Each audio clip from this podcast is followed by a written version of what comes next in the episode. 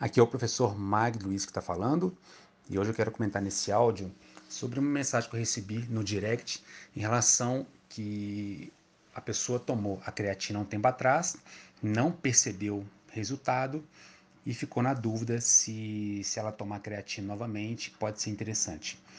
Qual que é a minha opinião sobre a respeito disso? Inclusive qualquer tipo de suplemento que a pessoa venha usar, os que têm comprovação científica pode trazer algum benefício sim, mas desde que o cenário que ela se encontra em relação a boas noites de sono, um treino bem elaborado e bem executado, uma dieta bem elaborada e bem executada, disciplina no modo geral.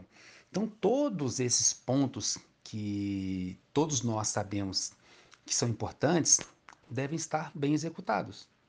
Não adianta tomar um suplemento, tomar um whey protein, por exemplo, que é uma proteína que pode ajudar numa síntese proteica e a médio a longo prazo, com um efeito crônico, levar a uma hipertrofia.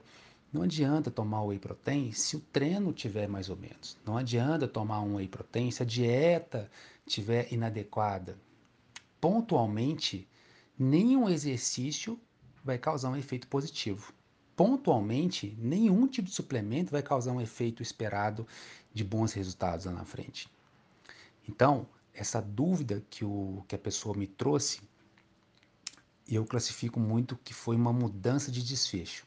Ela, ela talvez tenha, tenha feito alguma, alguma dieta na época, algum controle, nem que seja por conta própria, treinou de alguma forma, só que não foi suficiente para ela ter o resultado. Isso significa que ela tem que ser mais exigente com o treino, ela tem que ser mais exigente com outros fatores que a gente sempre discute que são favoráveis a, a ter um resultado positivo. Para um resultado de perda de gordura, se você, se você treinar e comer de uma, uma, diante de uma estratégia dietética que tenha menos calorias, um carbo controlado, aplicar alguma estratégia, você vai ter um resultado até mais rápido.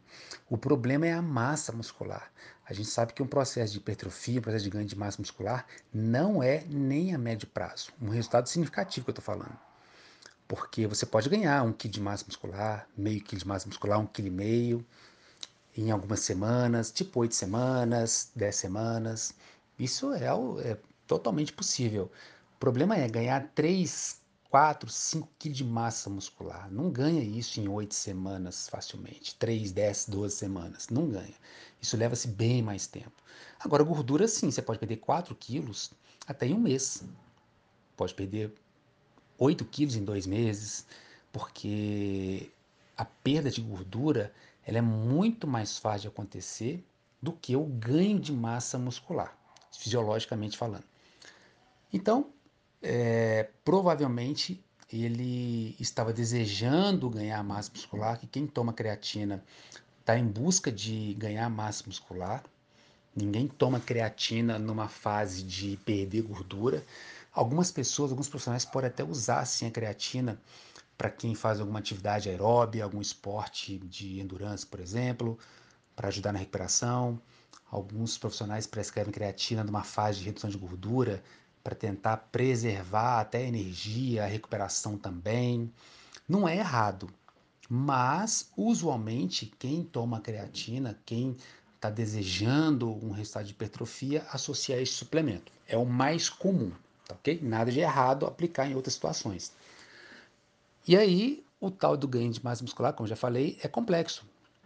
E ele talvez criou uma expectativa muito grande que não aconteceu da maneira que ele queria. Ele pode ter tido até algum resultado. O outro problema é que será que ele fez uma avaliação para comparar um antes e depois? Porque você olhar pelo espelho que ganhou 2 kg de massa muscular, vamos imaginar que a massa muscular foi bem distribuída nesse ganho. Ganhou nos braços, na coxa, no peitoral, no dorsal. Como é que ele olha no espelho e vê um ganho de 2 kg de massa muscular? É, a diferença, quando é bem distribuída, é muito pequena. É outro fator também que pode enganar a gente na questão de saber se teve ou não resultado. Teve avaliação inicial, fiz uma intervenção com suplemento, uma nova intervenção com a dieta, uma nova intervenção com o treino. Depois, após um tempo, eu fiz uma avaliação para medir, para mensurar isso. Porque o que eu mais vejo é a pessoa mal está fazendo uma dieta, mal está treinando, começa a tomar algum suplemento e ninguém mensura isso. Vai, vai sendo colocado, às vezes o treino já está mais tempo, já está estabilizado, o treino não foi alterado, era para ter alterado, a dieta está mantendo aquele padrão de sempre, ou seja, os estímulos da dieta, os estímulos do treino não estão rolando mais, não, não estão proporcionando um resultado, porque já estabilizou, e a pessoa entra com um suplemento. Aí não tem resultado, ela fica sem saber. Então, é, um, é um, uma sequência de fatores que, que não vão levar a lugar nenhum e que são difíceis de você identificar onde está o problema. Então, essa é a mensagem que eu queria deixar com mais detalhes. Eu fiz um comentário no, no Instagram, respondi ele lá por lá também, só que eu queria discutir isso com vocês aqui, justamente mostrar uma outra face dos suplementos e tudo mais, ok? Obrigado.